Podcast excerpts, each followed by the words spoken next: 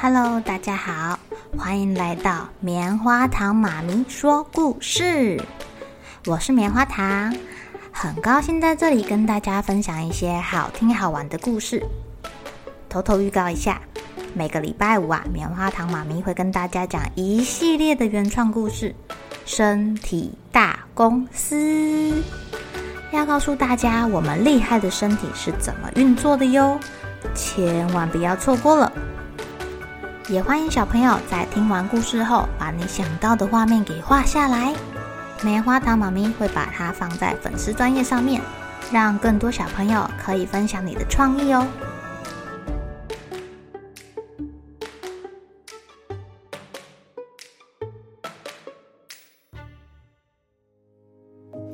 Hello，亲爱的小朋友，今天过得怎么样呢？你们会煮饭吗？棉花糖妈咪其实不太会煮饭哎，上次啊还不小心切伤了自己的手指头。今天来讲个故事跟厨房有关好啦，叫做《贝贝的厨房乱糟糟》。铃铃铃铃铃铃铃铃，电话铃声划破早晨的宁静。才七点钟，而且又是周末哦。小雅正在她温暖的被窝里面睡觉。却被这个电话铃声给吵醒了。哎呦，谁这么讨厌呐？大清早来吵人！小雅一下子拉开被子，从床上弹起来，穿着她的拖鞋，没好气的去接电话。喂，小雅拿起电话，才说了一个喂，电话那头啊就爆炸了！救命啊，小雅，快来救我！救命，救命！嗯。是贝贝耶，怎么了？小雅搞不太清楚发生什么事情了，她一头雾水的对电话大喊：“哎呀，大小姐，你冷静，冷静点，发生什么事了？有话好说。”没想到电话那头的贝贝一下子就哭了起来。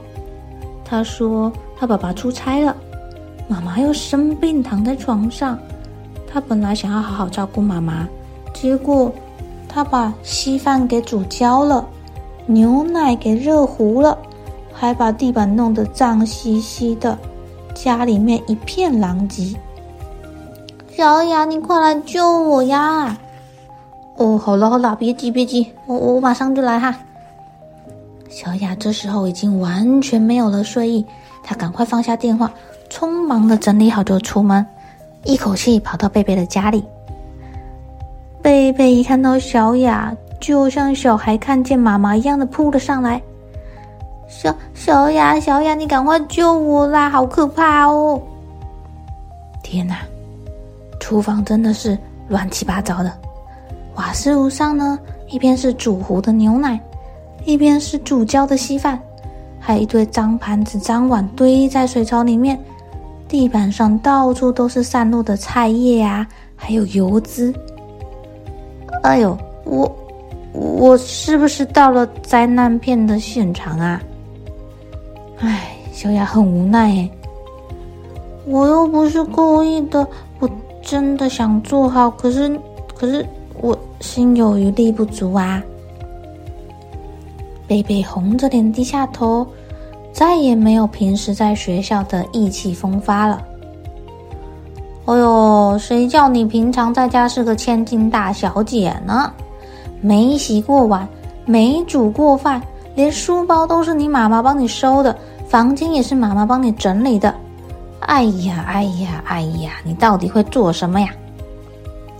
小雅早就看不惯贝贝那种衣来伸手、饭来张口的大小姐作风，这回总算逮到机会好好教训她了。贝贝就像个做错事的小孩，低着头搓着他的衣角。小雅还是不停的责备他：“你平时怎么一点事情都不做呢？现在事到临头了，那看你怎么办。”我啊，在家里我就要整理自己的房间，洗自己的衣服。我妈妈每个礼拜要值班一天，在她值班的那一天，我还要洗菜、煮饭、洗碗呢。好啦，你不要再说了啦！